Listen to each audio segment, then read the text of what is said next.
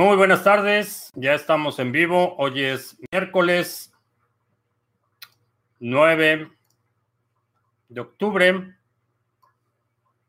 Ya estamos listos para iniciar nuestra transmisión de- del día de hoy. Te recuerdo que ya está disponible la grabación del seminario eh, OPSEC 2, que se refiere exclusivamente a multifirmas y custodia. Hablamos de distintos modelos, distintas alternativas. Hago una breve demostración de cómo establecer un esquema multifirmas utilizando distintos eh, dispositivos. Ya puedes acceder a la grabación. Eh, links aquí en la descripción. Eh, Lito, buenas tardes. Itziar en Cuernavaca, saludos. Eh, Ricardo, si no guard- guardarías, o guardarías, no entiendo. Puedes volver a escribir, Ricardo. Eh, Libertad Financiera en Culiacán, Alejandro en Puerto Vallarta. Isashito en la bahía más grande de México, la bahía de Banderas, Nayarit. Saludos a OEPM en Uruguay.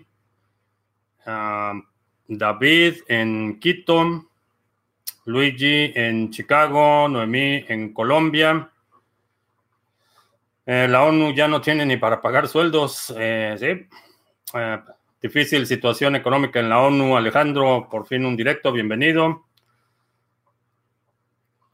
¿Qué sé sobre la liquidación del ICO en Bion? No he escuchado nada sobre ese tema. Eh, en Colombia, Gabriel en Argentina, José Luis en Panamá. Si no guardas las betes en un ledger, ¿dónde los guardan las ballenas?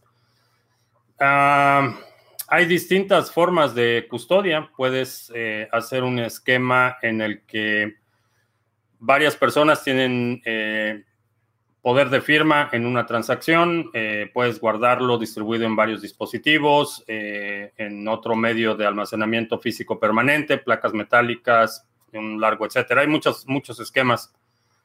Eh, ¿Cómo se llama la gata? Esta se llama Güera. Ah, Ignacio, saludos. Eh, Teodoro en Bolivia. BTC al alza, ¿hasta cuánto llegará? Eh, no veo demasiado impulso en este movimiento. Clever, día caótico en el Ecuador.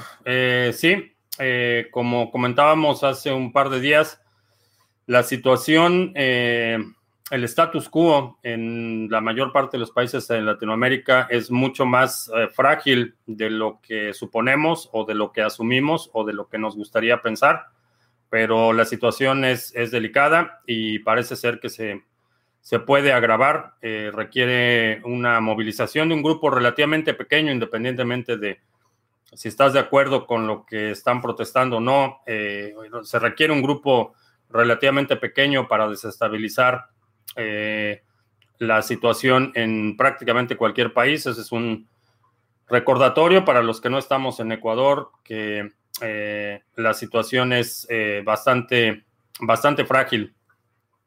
También estaba viendo un reporte de un servicio que monitorea actividad en, de comunicaciones en, zonas de conflicto y el domingo en la noche, mientras los tanques estaban eh, patrullando las calles de Quito, hubo una interrupción en los servicios coordinada eh, la gente no podía publicar eh, imágenes o videos en Facebook y en WhatsApp.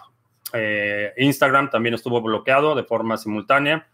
El reporte inicial es que parece ser que fue la interrupción fue originada en la interconexión en los switches del lado de Quito. No hay una intervención directa de Facebook o de alguna otra compañía externa, pero parece ser que eh, las autoridades estaban tratando de impedir la difusión de imágenes de lo que estaba pasando en Quito.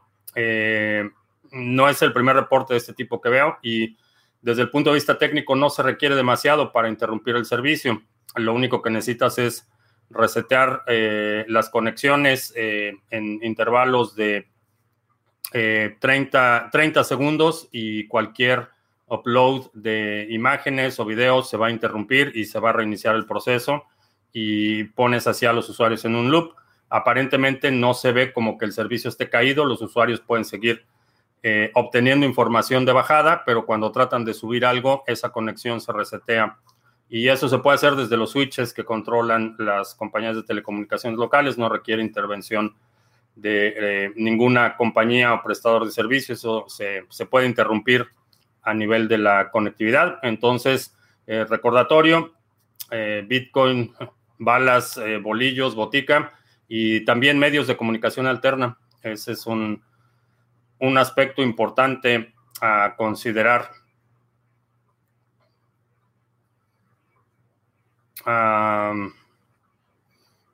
BTC a 5.000, 8.591. Eh, conozco el bot de trading 3, sí. Eh, ¿Por qué no subió algo Bitcoin al venderse bastante en Hong Kong? Por básicamente la oferta y la demanda. Si hay suficiente oferta, el precio no va a subir, aunque la demanda se incremente de forma desproporcionada. También cuando hay eh, eventos locales que eh, disparan la, demanda, eh, hay una ventana en la que la liquidez no, no está o no es lo suficiente como para cubrir la demanda y entonces el precio se tiende a mover hacia arriba de forma temporal y localmente. No afecta el precio a nivel global. Eh, tengo acceso a energía eléctrica barata, donde recomiendo capacitar o asesorar para hacer minería. Eh, puedes participar en el, en el, grupo de Telegram. Eh, Telegram busca como criptomonedas TV.com. Ahí hay, los últimos días se ha estado discutiendo el tema de la minería y hay gente que está minando y seguramente te podrá orientar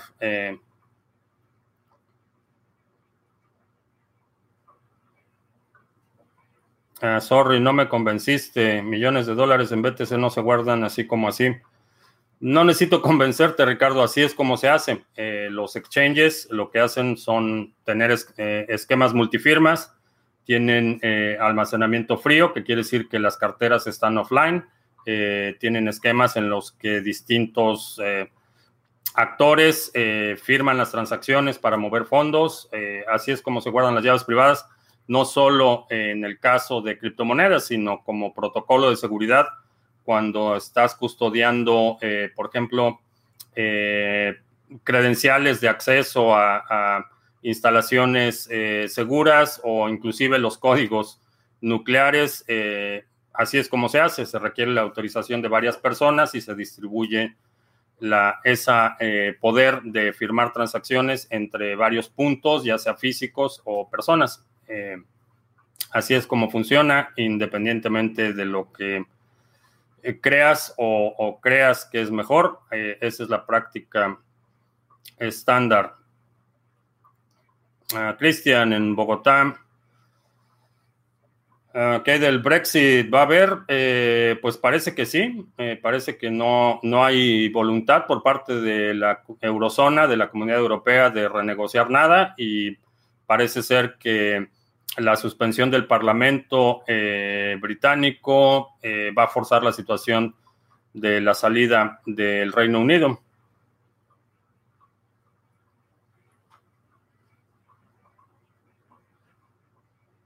Ah, recuerdo cuando dijo, cuando dije que la física cuántica no puede afectar al Bitcoin. Eh, no, no, jamás dije eso. Lo que dije es que las computadoras cuánticas en su estado actual no representan una amenaza inminente, que mm, eventualmente en el futuro eh, se tendrá que hacer una transición a un sistema resistente a la computación cuántica, pero no hable de la física cuántica, ese es un tema separado. Y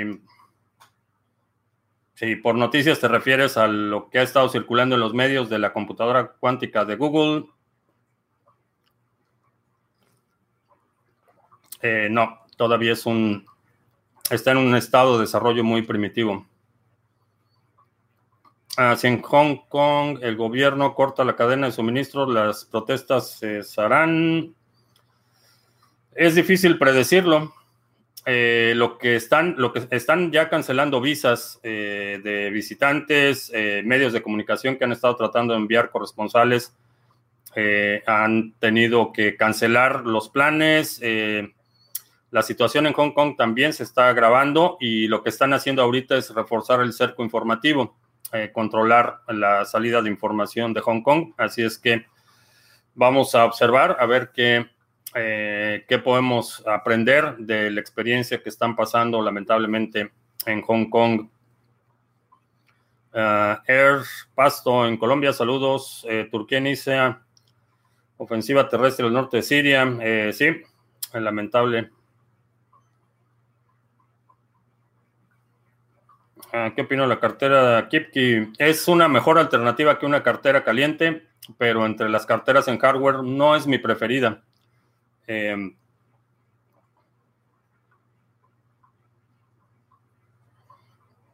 ¿Qué pienso de las pólizas de vida? Eh,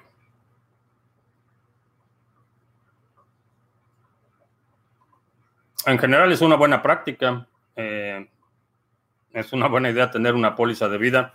Eh, considera que lo que estás haciendo es protegiéndote ante, ante lo inevitable, entonces siempre tener eso como algo adicional es una, una buena alternativa, sobre todo porque en el momento que tú fallas, o faltas más, más que fallas, en el momento que tú faltas, le da liquidez a tus herederos. Y eso es un punto importante que con las criptomonedas no necesariamente será el caso o puede que las condiciones cambien, pero eh, una protección básica en una póliza de vida creo que es una buena idea.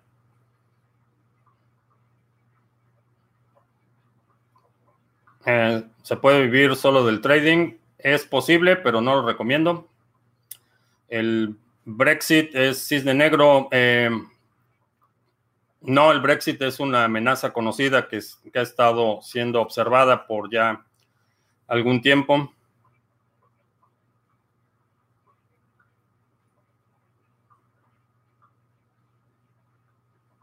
Ayer dije que el trading tradicional sería rentable unos, unos meses y luego unos años no sabía a qué me refería con el trading tradicional.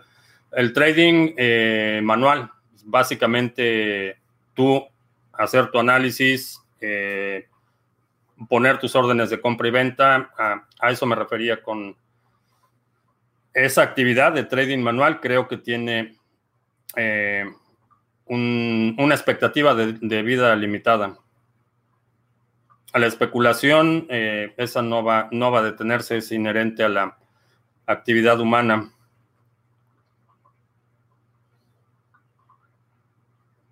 Ah, ¿Qué va a pasar cuando todo el BTC esté minado? Eh, eh, ¿Qué es lo que va a pasar? que ya no va a haber nuevos bitcoins y todo el acceso va a ser al bitcoin que ya existe, ya sea que lo ganes mediante ofrecer algo de algún valor, eh, ya sea que lo pidas prestado como crédito, eh, pero la base existente no se va a modificar. ¿Qué va a pasar con los mineros? Los mineros van a seguir ganando las comisiones por transacción. Entonces, al igual que lo haces hoy, cuando haces una transacción en Bitcoin, le estás pagando a los mineros para que minen tu transacción. Esa transferencia va a continuar y eventualmente cuando el Coinbase, que es el componente de nuevos bitcoins que se van creando desaparezca, eh, el 100% de la operación de mineros va a ser financiada con esa transferencia eh, de bitcoin, a diferencia de ahora que hay un componente que son las comisiones por transacción y un componente que son los nuevos bitcoins eh, minados.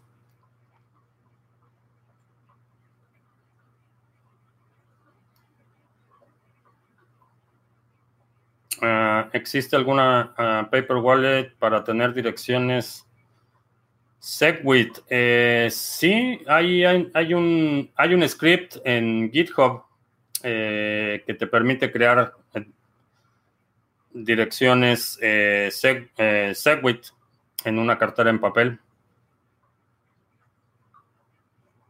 Ah, ¿Por qué McAfee todavía mantiene su apuesta para el 2020? Mm, no sé, demasiada cocaína, supongo. La física cuántica y la computación cuántica no son temas separados. Eh, sí, son totalmente separados, de la misma forma que la física y las ciencias computacionales son dos temas eh, que abordan dimensiones separadas. La computación cuántica es la aplicación de los principios de la física cuántica, es una implementación práctica de la teoría. Cuando hablamos de física cuántica, estamos hablando de un marco teórico. Cuando hablamos de eh, computación cuántica, estamos hablando de la aplicación práctica eh, implementación práctica de ese marco teórico. Entonces, sí, definitivamente la física cuántica y la computación cuántica son, eh, son separadas de la misma forma que la física y la computación son separadas. Eh, obviamente, la implementación de los principios de la física y la termodinámica, como lo conocemos ahora, en la computación son ciencias aplicadas a diferencia del marco teórico que es la física o la física cuántica o algunas otras disciplinas. Hay un, eh, una diferenciación eh, fundamental que es eh, las ciencias básicas y las ciencias aplicadas. Las ciencias aplicadas son precisamente todas esas áreas del conocimiento y de la actividad humana que utilizan los principios científicos y los aplican a eh, usos prácticos. Entonces, eh, prácticamente todos, todas las instituciones académicas, eh, organismos de apoyo al desarrollo científico, universidades, tienen esa diferenciación, lo que son las ciencias básicas y las ciencias aplicadas. Entonces, decir que la física cuántica y la computación cuántica no son separados es ignorar eh, la dimensión eh, del conocimiento, entre el conocimiento que es puramente teórico y lo que es la implementación práctica de ese conocimiento. En ese sentido están separadas, una es consecuencia de la otra. ¿Qué cartera utilizaría para tener BTC por cinco años? Eh, si no lo voy a mover, una cartera en papel.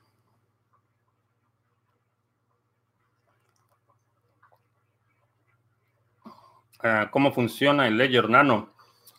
Eh, básicamente, eh, en el circuito está programada una secuencia de comandos que eh, generan las llaves privadas. Esas llaves privadas están generadas dentro del, dispositivo y a partir de esas llaves privadas te genera todas las llaves públicas para todos los activos que vas a tener ahí. Eh, son más seguros que una cartera caliente porque las llaves privadas nunca salen del dispositivo. Cuando haces una transacción, conectas tu Ledger Nano, eh, te conectas mediante la interfase y en la interfase lo que haces es crear una transacción que ya sale firmada del dispositivo. Entonces lo que estás publicando, lo que estás transfiriendo del Ledger Nano a la computadora o al teléfono, y de ahí a Internet es una transacción ya firmada. Esa es la, diferencia. Si haces la firma de la transacción en una computadora o en un teléfono, necesitas tener la llave privada almacenada en ese dispositivo o teclearla en ese dispositivo y ahí es donde está el componente de mayor vulnerabilidad porque la computadora puede tener eh, spyware, puede tener algún troyano, eh, algún otro usuario puede tener acceso a la computadora y un largo etcétera. Ese es el funcionamiento básico de todas las carteras en hardware. El dispositivo eh, físicamente mantiene el control de las llaves privadas y esas llaves privadas nunca son expuestas al dispositivo que tiene la conexión a Internet. Básicamente cómo funciona. Eh, la SEC rechazó el ETF de Bitwise, ¿sí? Eh, ¿Por qué no me gustan los futuros de Binance? Eh, hay varias razones y una, ayer, ayer confirmé una de mis sospechas. Anunció Binance que ya va a hacer integración con Alipay y WeChat, que son dos de las aplicaciones de pagos más populares en China. Y eso me indica que está el Banco Popular de China y el gobierno chino está metido en Binance hasta, hasta la cocina. Eh, ese tipo de implementaciones no se pueden hacer sin la bendición del gobierno chino.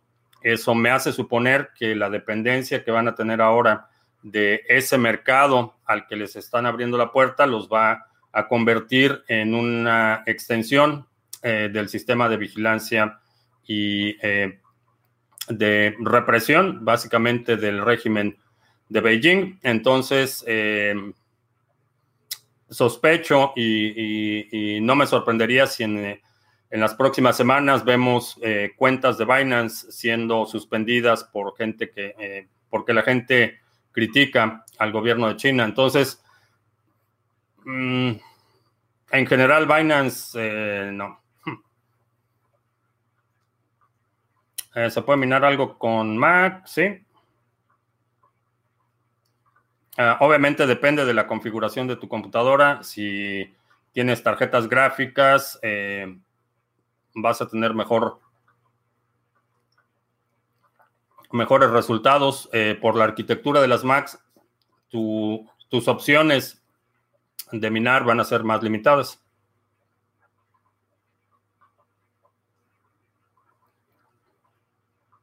entonces el seminario básico no me servirá mucho.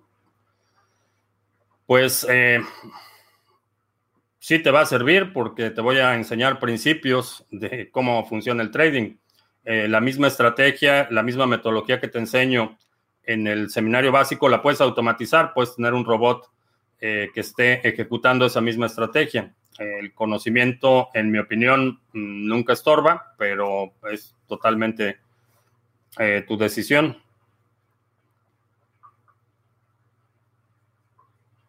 de aquí a que se terminen de minar todos los BTC, capaz que BTC ya no existe. Es posible, es posible, no, no hay forma de predecirlo.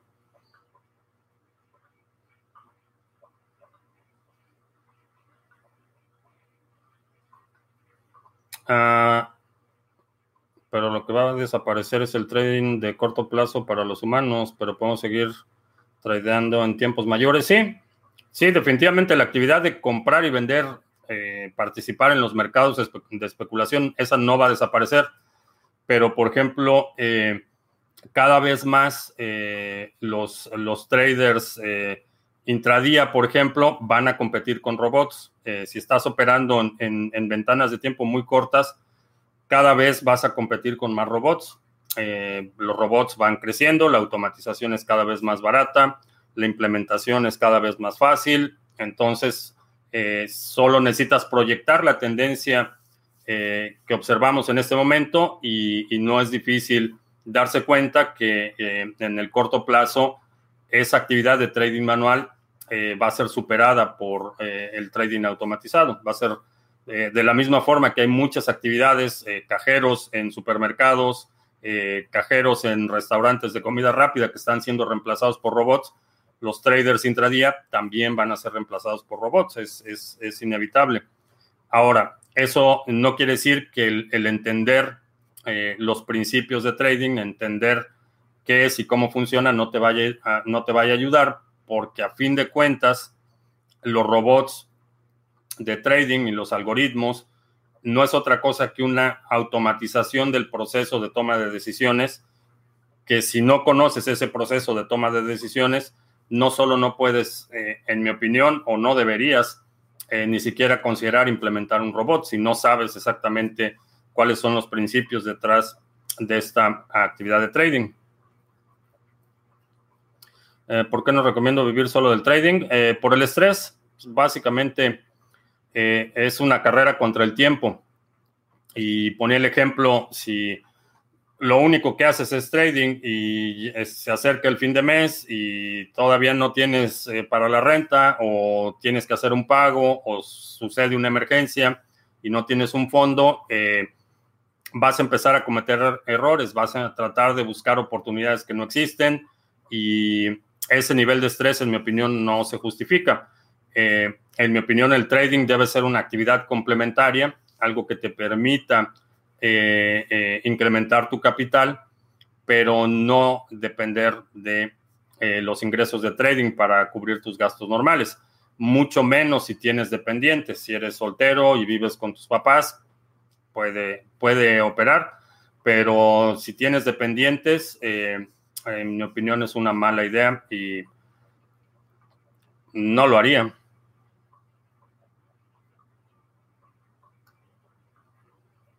los cajeros automáticos en Hong Kong se quedan sin efectivo.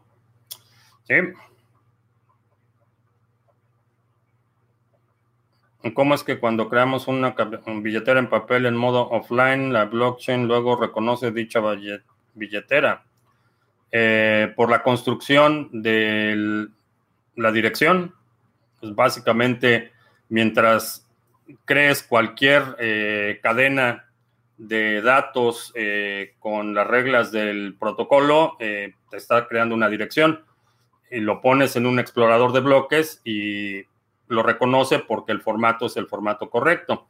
Si pones una serie de caracteres aleatorios en un explorador de bloques, puede o no reconocer eso como una, cartera dependiendo de la, eh, de la estructura de datos, pero mm, no es necesario que la creación, el proceso de creación de la billetera esté conectado a la cadena de bloques. Mientras tú lo estés creando con la estructura de datos correcta, eh, es una dirección válida.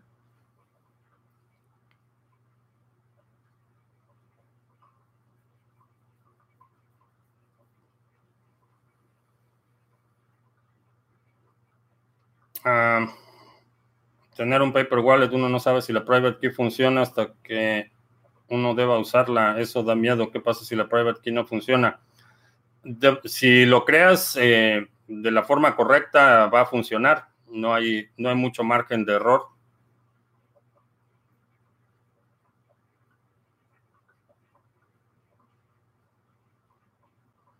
Para alguien que no sabe mucho de informática, va a ser mejor tener un pool propio o mejor participar uno. Para tener un pool propio necesitas tener una computadora que esté conectada todo el tiempo, que cumpla con ciertos requisitos mínimos para poder participar en el consenso. Eh, esa es la responsabilidad del pool. La responsabilidad, la responsabilidad del pool también va a ser distribuir las ganancias a los participantes. Entonces, si quieres asumir esas dos actividades, puedes lanzar tu propio pool. Eh, si no, eh, si no estás acostumbrado a instalar software en Linux, si no estás acostumbrado o no tienes la experiencia de eh, administrar sistemas, eh, probablemente la delegación sea lo más recomendable al principio. Eh, si quieres aprender, lo puedes aprender.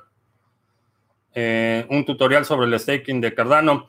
Sí, aunque el staking va a ser crear una transacción, va a ser poner el, monto que vas a delegar de tu cartera, poner la dirección a la que vas a delegar y darle submit, es básicamente el proceso.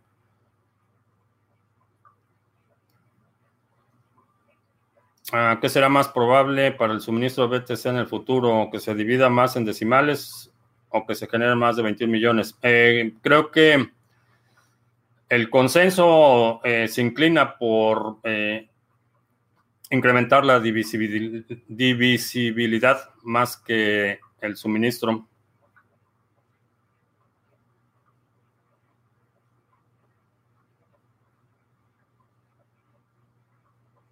Ah, dije en anteriores ocasiones que no me gusta Ripple porque el token no tiene uso. Tengo entendido que el token Ripple está ya siendo usado con la tecnología de Ripple. ¿Algo que decir? Ese es un razonamiento circular. Eh, Ripple tiene valor porque la tecnología Ripple utiliza Ripple. Esa es la definición de un argumento circular. El token de Ripple no tiene ningún uso. Nadie lo usa, nadie lo va a usar eh, todas las implementaciones que hemos visto han sido la tecnología de Ripple, no el token de Ripple. Eh, lo que es XRapid ahorita es eh, fiat a fiat. Realmente no hay ningún, ningún propósito o razón de ser o razón para existir del token. entonces, a eso me refiero y por eso no me, no me interesa. No le veo ningún propósito, ningún uso. Esto sin considerar que la arquitectura de la red, en mi opinión, es un eh, desatino. por su alto grado de descentralización, por, el por la parte del el circulante, la base monetaria de Ripple está en control de un grupo muy pequeño que llevan meses, lo único que hacen es liberarlo de escrow y venderlo a precio de mercado a costa de toda la gente que ha invertido en ese proyecto.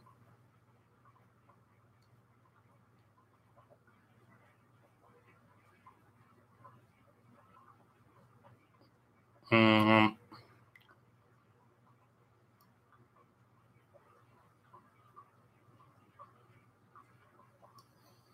Ah, ¿Qué sé de Karat Pars? Eh, lo único que sé es lo que tuiteó Andreas Antonopoulos, el, me parece que fue el domingo, una estafa piramidal. Eh, si vas a comprar oro, en mi opinión, cómpralo eh, directamente. Tú tienes la custodia del oro y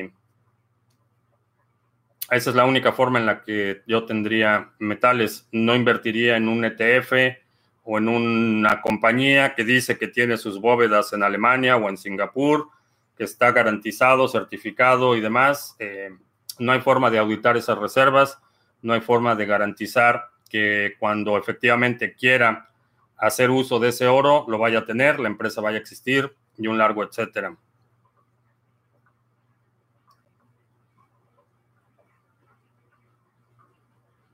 Aprender a hablar inglés o hablar chino. Eh, el chino no existe. Eh, no, nadie habla chino, es o el único, lo único que existe es eh, chino simplificado y eso es escrito. La gente habla o cantonés o mandarín, esas son las dos principales lenguas que se hablan en China y depende de la geografía, pero no existe el chino.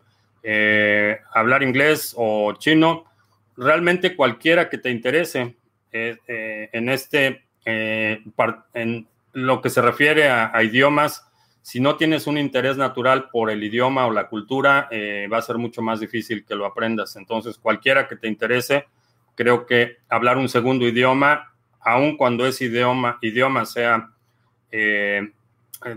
eh, tenga una población muy limitada que lo usa, hablar un segundo idioma te va a ayudar. Es un activo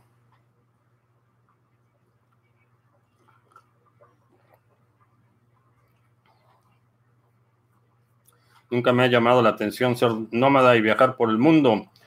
Eh, he viajado bastante. Eh, ahora se dificulta un poco más por la familia, pero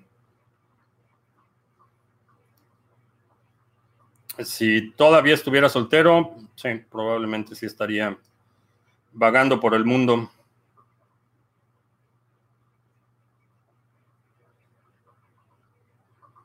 Ah, ¿Qué opino del, de Ravencoin? Es un proyecto interesante, tiene, eh, tiene un componente y, se activó en el último hard fork, un componente que me llamó la atención para casos como lo que estamos viendo en Hong Kong. Puedes emitir un token y eh, autentificar a los usuarios con los que te comunicas en el, en el eh, servicio de mensajería que ofrece el protocolo de forma segura encriptada. Eso me parece, obviamente, es intercambio de mensajes pequeños, porque esos mensajes, eh, aunque están encriptados, eh, utilizan espacio en la cadena de bloques, pero me pareció, me pareció interesante la aplicación. Eh, por otro lado, es uno de los proyectos que tienen un mayor grado de descentralización. buen proyecto, es uno de los que incluimos en el portafolio mini. Ah,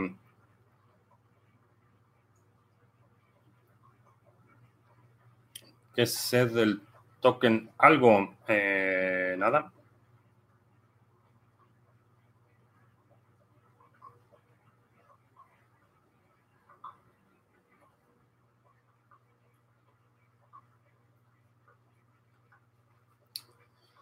Los toros mutilados en Oregon representan la muerte de Wall Street por parte de satánicos o alienígenas. No tengo idea de lo que estás hablando. No he escuchado nada al respecto.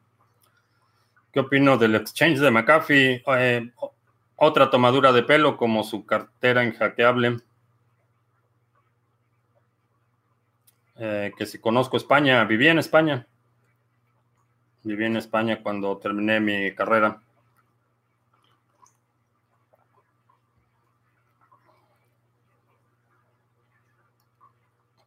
Me establecí mi sede en Madrid y de hecho viví en una zona no muy bueno, muy bien ubicado, pero tenía que cruzar la, la calle de Montera.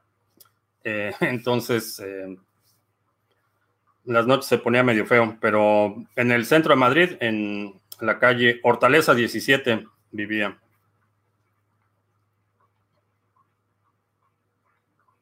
Ah, ¿Cuándo un nuevo portafolio mini? Eh, no, ya tenemos un portafolio mini. Si se apagara toda la electricidad en el mundo por un periodo de tiempo corto, al volver Bitcoin seguiría funcionando automáticamente. Sí, se resetean los equipos y sí.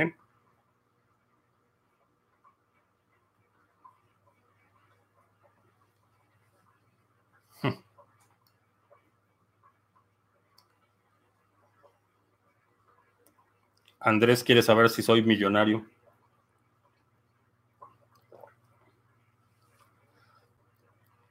Ah, ¿Qué sería mejor el capitalismo o el socialismo? Eh, ¿Mejor para quién? Eh, para mí como opción, el capitalismo, definitivamente.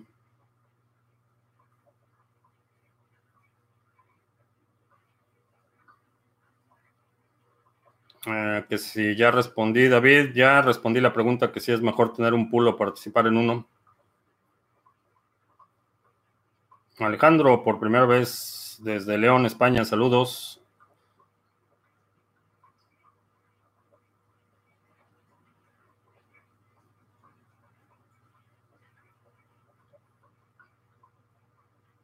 Ah, la plataforma proyecto enfocado elecciones o plebiscitos, estoy a favor de la democracia líquida. Eh, sí, aunque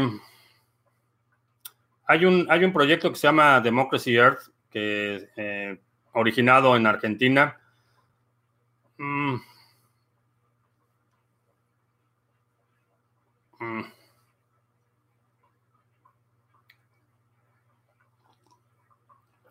Ah, ¿Para cuándo un token latinoamericano? Hay, muchos lo han intentado.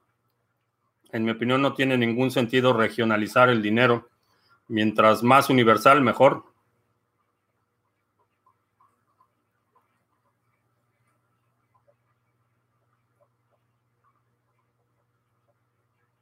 Kevin, no digo que, que mejor que esas dos, algo mejor que el capitalismo, me refiero. Hasta ahora, eh, no, no hemos podido, y me refiero, no hemos podido como humanidad eh, desarrollar algo que, eh, que puede escalarse. Hay, por ejemplo, hay, hay lugares, sobre todo comunidades muy pequeñas, con experimentos muy interesantes en términos de organización social, pero no se pueden escalar a los niveles en los que operamos actualmente. Entonces, por ejemplo, y esto es algo que he eh, comentado con mucha gente del Partido Libertario aquí, que eh, es un modelo que, en mi opinión, solo puede implementarse en grupos relativamente pequeños. Hay un componente de solidaridad y de reciprocidad que se requiere para que el modelo libertario realmente pueda funcionar. Ese modelo de reciprocidad y solidaridad no se puede escalar. Eh, puede funcionar en una comunidad de, de, de 5.000 habitantes, por ejemplo, pero no puedes operar una ciudad eh, de 20 millones de habitantes como la Ciudad de México con este modelo libertario, porque se pierde al extender el número de participantes, se pierde este vínculo de reciprocidad. Entonces, eh, estamos buscando una alternativa, pero y otra vez me refiero como humanidad, estamos buscando alternativas, pero hasta ahora eh, el único modelo que ha eh, tenido el impacto para mover a la gente de un escenario de pobreza extrema a un escenario de pobreza tolerable eh, ha sido el capitalismo.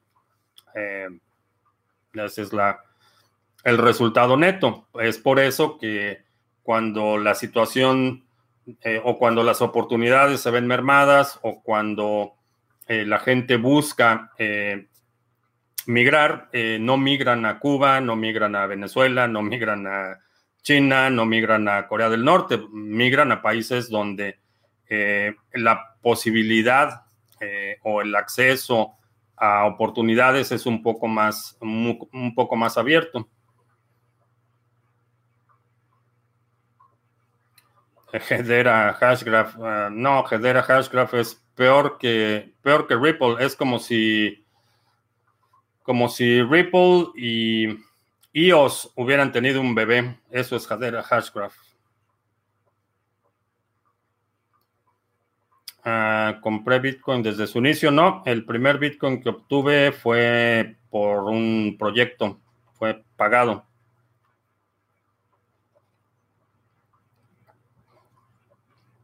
Hoy vi por televisión que ya puedes comprar tus tamales en la esquina con el sistema CODI es vigilancia y persecución del dinero en efectivo.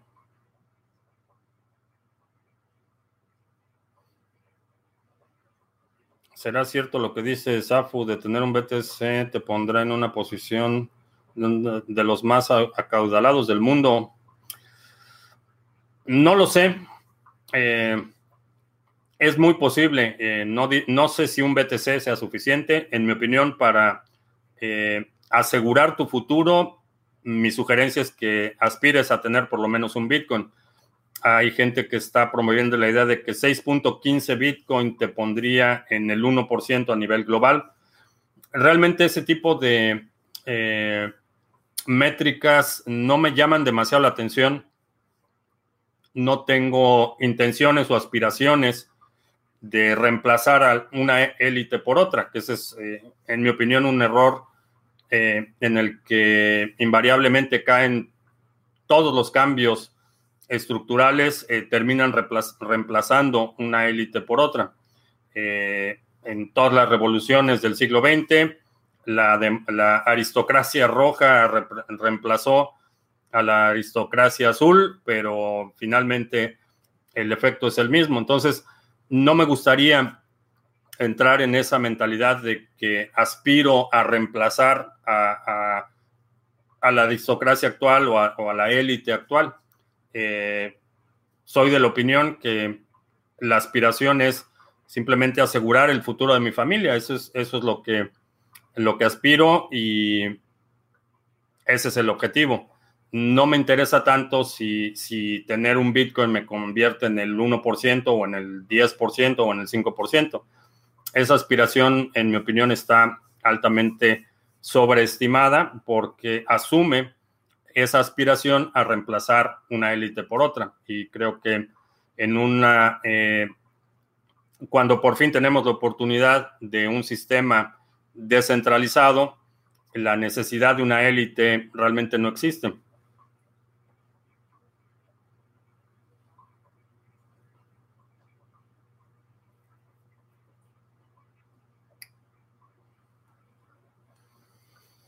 Eh, ¿Qué proyectos en cripto me parecen buenos para protección de tu identidad? Eh, en el tema de la identidad, creo que Ontology es el que va más, un, poco mejor en términos de consistencia. Civic eh, fue una tomadura de pelo de... Definitivamente no tiene ninguna aplicación o implementación que consideraría por lo menos para un uso serio. Ah, se podría repetir lo que pasó en Hong Kong, pero en Singapur. Mm, me, preocupa más, me preocupa más Taiwán que Singapur.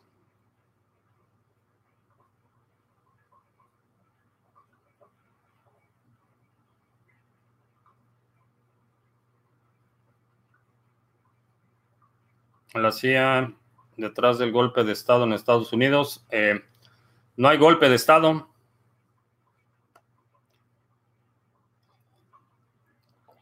Ese es un argumento falaz y no le sirvió a Nixon, definitivamente.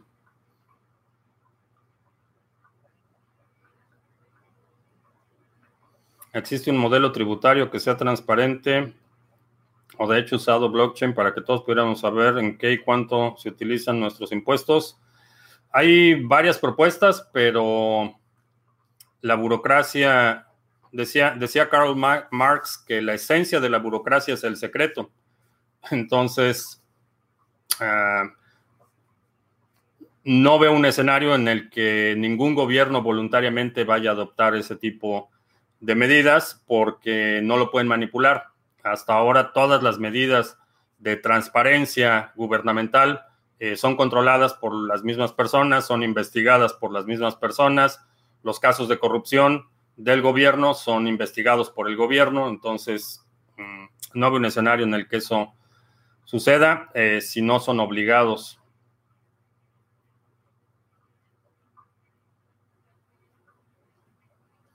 Cripto, ya se confirmó de lo que hablabas de limitar la movilidad del ejército mexicano con Santa Lucía. Lo raro es que el mismo ejército lo promueva.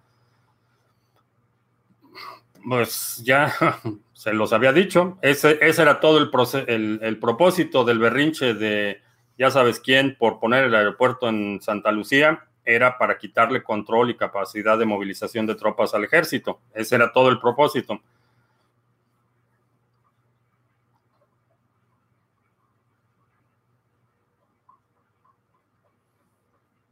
en la corta historia que tiene Bitcoin ha demostrado ser útil en países con profundas crisis como Argentina, Venezuela, Irán, etcétera.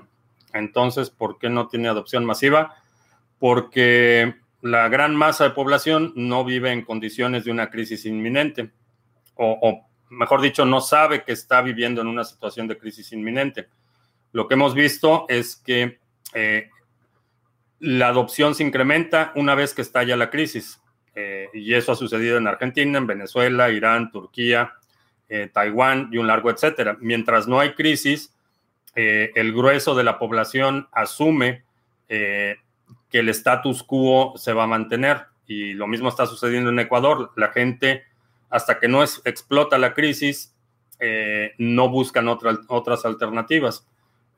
no asumen que están en una situación de crisis inminente, para bien o para mal.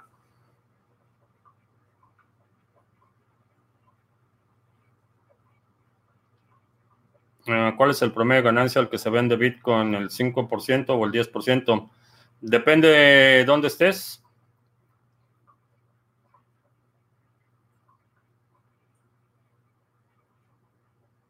La alcaldesa de Reynosa quiere poner impuestos a los taqueros ambulantes.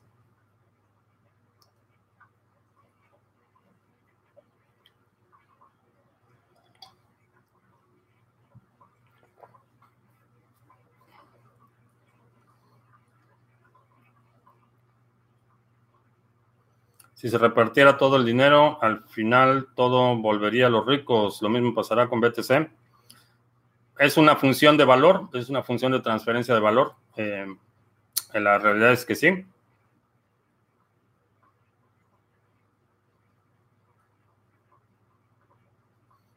¿Qué pasaría si México se partiera, como ha intentado la península muchas veces durante la historia? Eh, depende, depende de dónde venga la fractura. Eh, la península de Yucatán, en mi opinión, no sería sostenible o no sería viable como país a menos que incluyan eh, las reservas petroleras en Tabasco.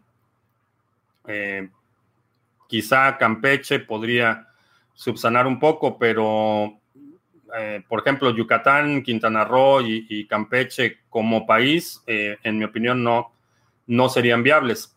Eh, la diferencia sería, por ejemplo, si el estado del norte, eh, los estados del norte, eh, como lo hemos visto, o el Bajío, si esos países deciden separarse del pacto federal, la situación de México sí sería extremadamente problemática porque se quedarían con el centro de población con mayores problemas sin capacidad de producir, que es la Ciudad de México, y me refiero básicamente a alimentos.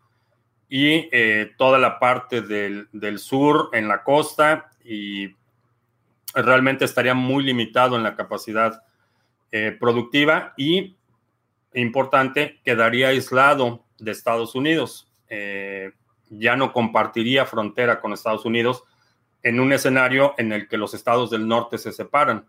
Eso sería dramático. Una vez que se separan los estados del norte, inmediatamente entonces la península, en una situación de un gobierno federal limitado, la península podría independizarse y eh, los controles eh, o, quienes, los, quienes controlan el territorio de Tabasco, los, los caciques de Tabasco, tendrían la alternativa de sumarse al lado perdedor, que es el gobierno central, o a la posibilidad de tener un mayor control, de extender su círculo de influencia con una nación independiente que incluya Tabasco, Campeche, Quintana Roo y, Yucatán.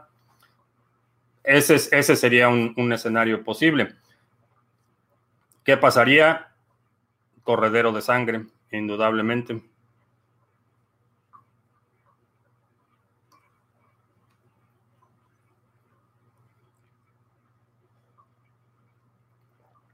Es lógico que la mayoría migre a Estados Unidos, pues es el que gobierna la mayor parte de los comportamientos económicos, culturales y mediáticos. La gente no viene a Estados Unidos por las atracciones culturales, no viene a Disneylandia. La gente que viene a Estados Unidos viene por la oportunidad de progreso económico, viene huyendo de una situación de represión política o de represión eh, de grupos criminales. Eh, esas son las razones por las que la gente viene a Estados Unidos, por la oportunidad económica principalmente.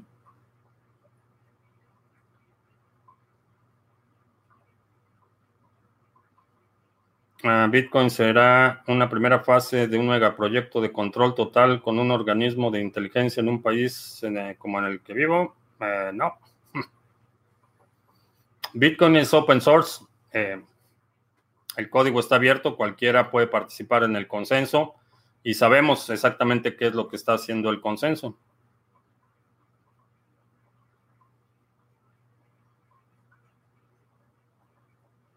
Ah, dicen Nassim Taleb que la gran mayoría de las personas de éxito son hechos fortuitos, aleatorios. Hay un componente de suerte, invariablemente. Eh, concuerdo con eso.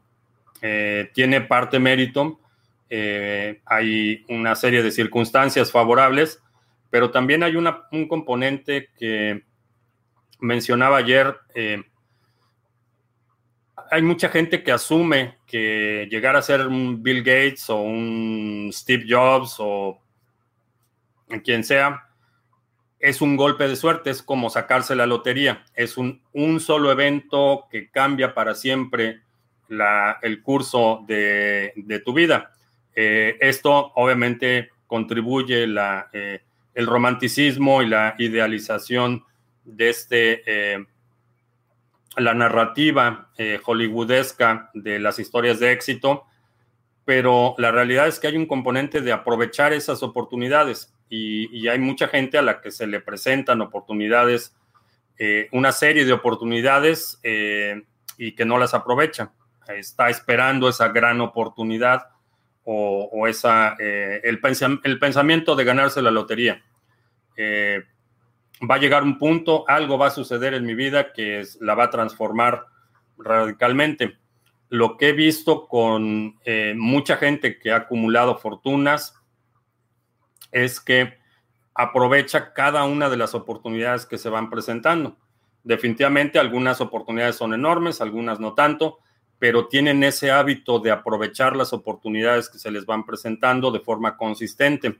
Eh, esto es algo que, eh, por ejemplo, Mark Cuban ha mencionado en muchas ocasiones, que eh, no, es tanto, no es tanto esperar esa gran oportunidad, sino cada vez que ve una oportunidad la aprovecha, cada vez que ve una oportunidad la aprovecha, y una vez que estableces ese hábito de ir aprovechando las oportunidades que se te van presentando, vas a poder aprovechar las grandes oportunidades. Es, eh, hay una función ahí de aprovechar esas oportunidades. Simplemente suerte no es, no es suficiente. Conozco gente que ha tenido oportunidades eh, inmensas y que las ha desaprovechado. por ejemplo, Vicente Fox no, no, no descriminalizó, no, no convirtió legal la marihuana. Esa era una oportunidad inmensa y no la aprovechó.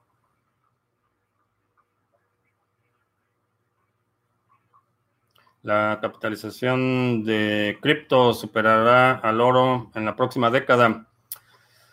En la próxima década creo que sí. Creo que sí es posible.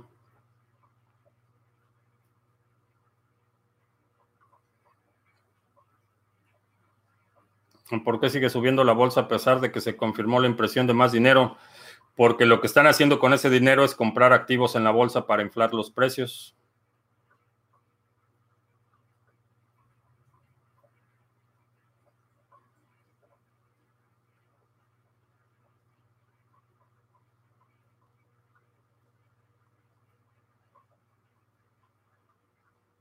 Ah, ¿Qué tanta regulación hay en Estados Unidos y México para poner exchanges físicos de cripto?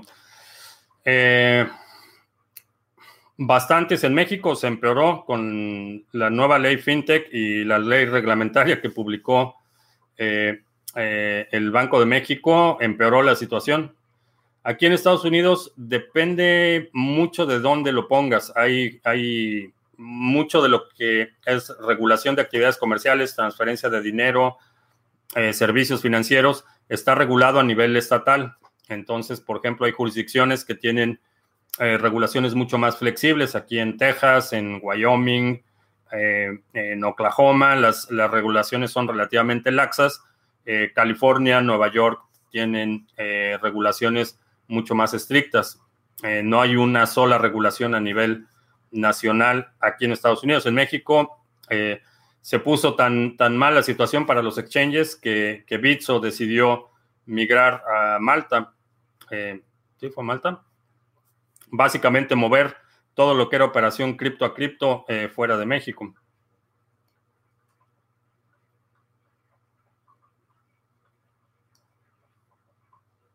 Eh, ¿Qué ventajas dolarizar un país? No es lo mismo que adoptar BTC. Eh, para muchos países puede, puede ser una buena idea dolarizar la economía como, una como un esquema de transición. Pero finalmente, si, si, dolarizas tu país, si usas el dólar como, como moneda base, eh, estás dependiendo totalmente de una base monetaria que no controlas. Entonces, como país es una mala idea, eh, porque esa, esa base monetaria que tú no controlas la controla alguien más con intereses no necesariamente alineados a tus intereses nacionales. Desde el punto de vista estratégico, eh, puede funcionar eh, como un mecanismo de transición, pero no como un mecanismo permanente. Eh, ¿Por qué no van a adoptar BTC? Porque BTC nadie lo controla. Y eso incluye los propios gobiernos. Los gobiernos, una de las razones por las que los políticos se hacen pedazos es por controlar la base monetaria y por controlar los destinos de los impuestos eh, que tú pagas.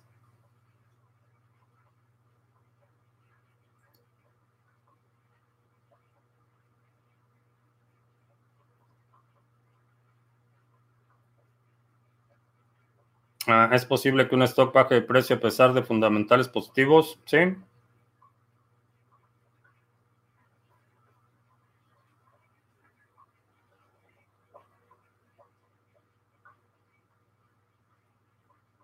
El consenso Bitcoin puede cambiar la emisión de los 21 millones.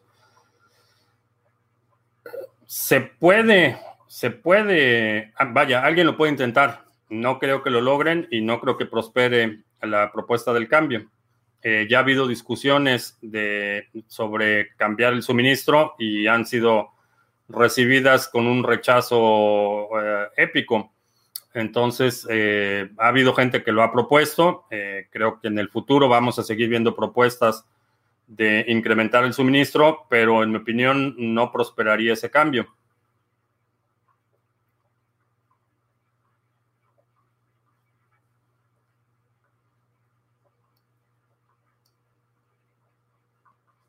Si se legaliza la marihuana, ¿qué pasará con todos los grupos criminales que ya tienen miles de armas de fuego?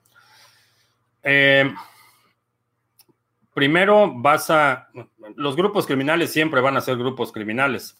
Eh, cuando eh, la desregulación de la marihuana sirve para proteger a la población, los grupos criminales van a seguir siendo grupos criminales y la mayoría de ellos van a buscar otras, otras fuentes de ingresos. Eso, es, eso es inevitable. Hay un porcentaje de la población que inevitablemente va a recurrir al crimen como su actividad principal. Eso no lo puedes evitar, pero sí puedes proteger buena parte de la población eh, de situaciones de violencia, por ejemplo, cuando eh, remueves el componente criminal, una actividad que la, única razón por, por, la que, por ejemplo, la marihuana eh, se declaró una sustancia ilegal aquí en Estados Unidos es porque el gobierno no podía cobrar impuestos y, si ves el primer debate en el Congreso sobre la regulación de la marihuana, ese es el argumento. Eh, para procesar tabaco eh, requieres una infraestructura enorme, eh, la planta es muy delicada, el procesamiento no, lo puedes, no lo puedes hacer en tu casa, vaya. Puedes plantar una planta de marihuana en tu casa y no hay forma de cobrar impuestos sobre eso. Ese es el principal argumento en la primera prohibición de la marihuana aquí en Estados Unidos. Eh, posteriormente, la guerra contra las drogas inicia como una guerra con un componente de persecución de minorías. Entonces, el tema de la marihuana siempre ha sido político y económico, nunca ha sido un tema de salud. Y en mi opinión, dejar que la gente fume lo que, lo que quiera fumarse eh, no es un asunto que el gobierno deba regular. Si eres un adulto y quieres fumar lo que quieras fumar, adelante. Eh, no veo eh, ninguna razón por la que el gobierno deba intervenir o determinar la conducta de adultos con capacidad legal y, cognitiva para tomar sus propias decisiones. Entonces, ¿qué va a pasar con los grupos criminales que hoy se dedican al comercio de marihuana? A lo mejor algunos se legalizan y se convierten en corporativos, eh, dejan las armas y se dedican al negocio. Puede, puede suceder. Hay mucha gente eh, que cultivaba marihuana ilegalmente en California, en Oregon, en Colorado, eh, que básicamente se vuelve legal la marihuana y legalizan sus negocios y pagan sus impuestos y ya no hay necesidad de la amenaza implícita de violencia. Entonces, eh, esos han sido de los efectos que hemos visto en, estados que han eh, eh, quitado la prohibición mm, de la marihuana.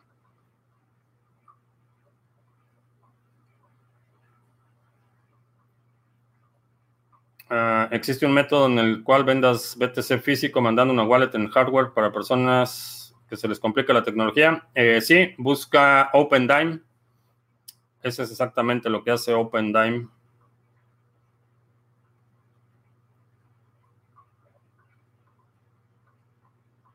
El problema son los delincuentes drogados y sin cerebro comido por eso. Los efectos de la marihuana en... No es para fumar, es para la artritis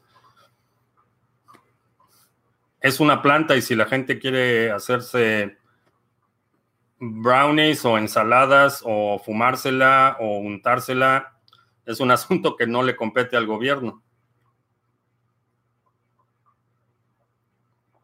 Mientras no estés infringiendo los derechos de terceros, mientras no dañes la, propiedad, la vida o la integridad física de, otra persona, en mi opinión, tienes el derecho a hacer lo que quieras.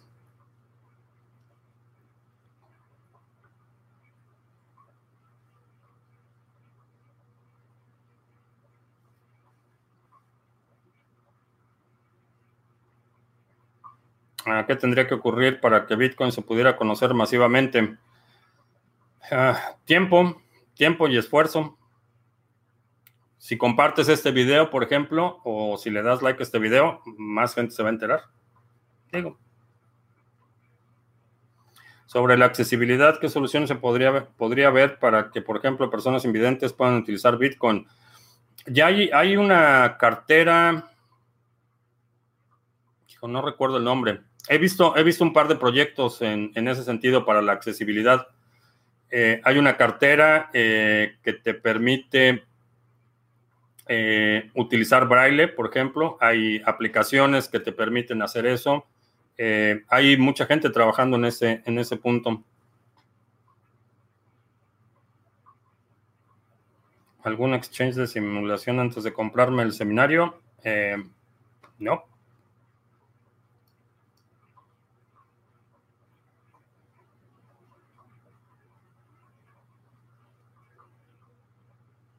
Son daños colaterales los crímenes cometidos bajo el efecto de la droga. En ese momento el gobierno sí tiene competencia. Un crimen es un crimen. Si, si produces daño material o físico a alguien, eh, si estás eh, violentando los derechos de un tercero, ese es el crimen. Si, si, si yo robo, eh, si, si yo le hago daño a alguien, ese es el crimen. Y una vez que se procesa el crimen, entonces se analizan todas las circunstancias del crimen, pero el crimen es el crimen y eso ya, ya es ilegal. Eh, robar, matar, ya es ilegal. Esa es eh, la, la, la, parte en la que mientras no llegues a ese punto de hacerle daño a un tercero, cualquier otra cosa que hagas en, en la privacidad de tu casa y con tu cuerpo y con adultos eh, en edad de eh, eh, otorgar eh, consentimiento no es asunto del gobierno.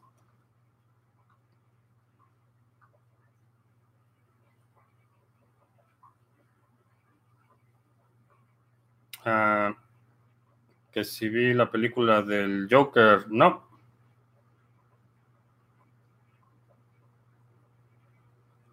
Ah, SMBX para practicar. Mm, primero aprendes a hacer algo y después practicas. Si practicas algo y después aprendes, eh, no sé qué vas a practicar primero. ¿Será que BTC mantendrá en 7.800 o 8.900 todo el año? Mm, no lo creo.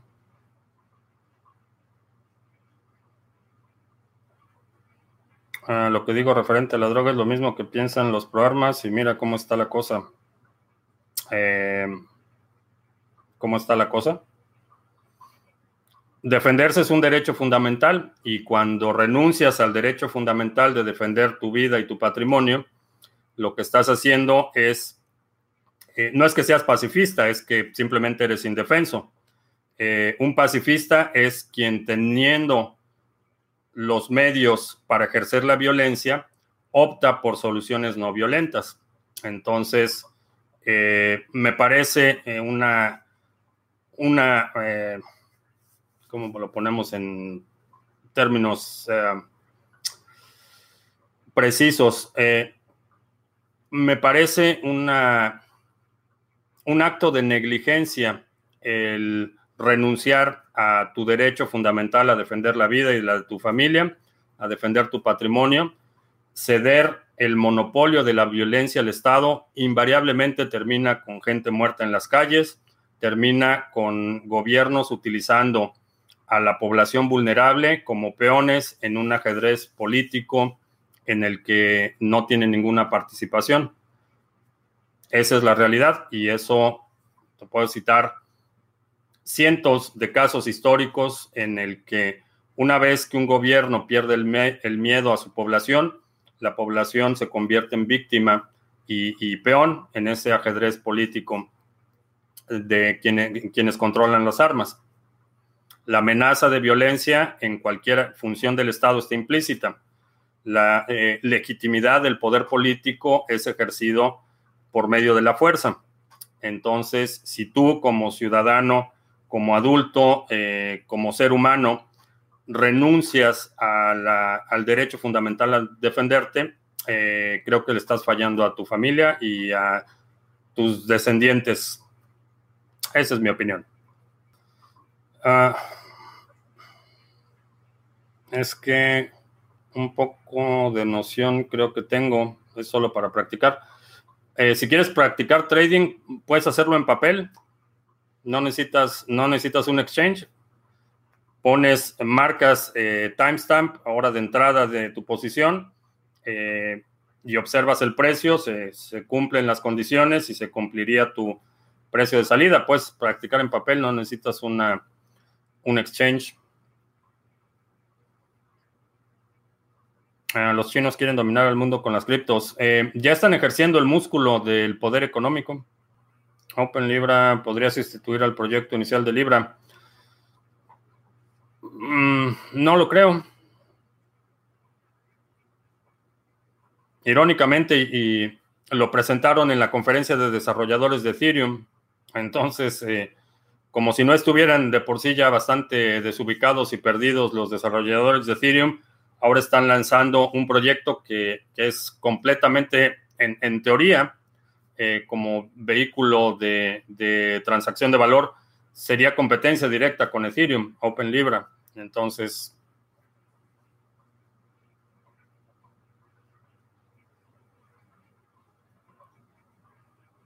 ¿Estoy pálido son las luces?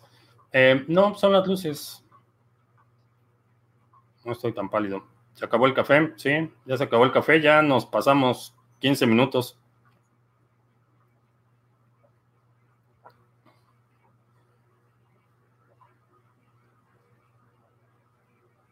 Tengo algún video explicando qué es Bitcoin. Sí, tengo una lista de reproducción. Es Bitcoin para principiantes.